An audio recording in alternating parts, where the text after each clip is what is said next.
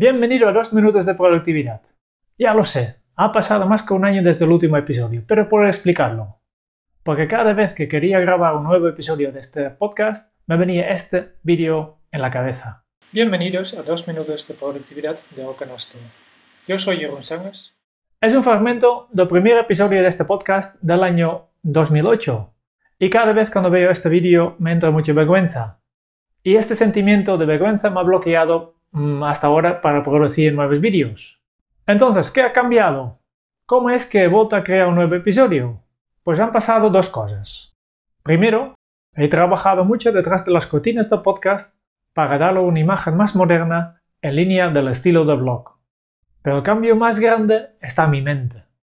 En lugar de sentir vergüenza por la mala calidad de los primeros vídeos, ahora me siento orgulloso de progreso en mis habilidades. Cuando veo los vídeos antiguos, me doy cuenta de cuánto he aprendido en estos años. Lo mismo pasa cuando leo los primeros artículos que he publicado en el blog o cuando veo las grabaciones de mis primeros cursos presenciales.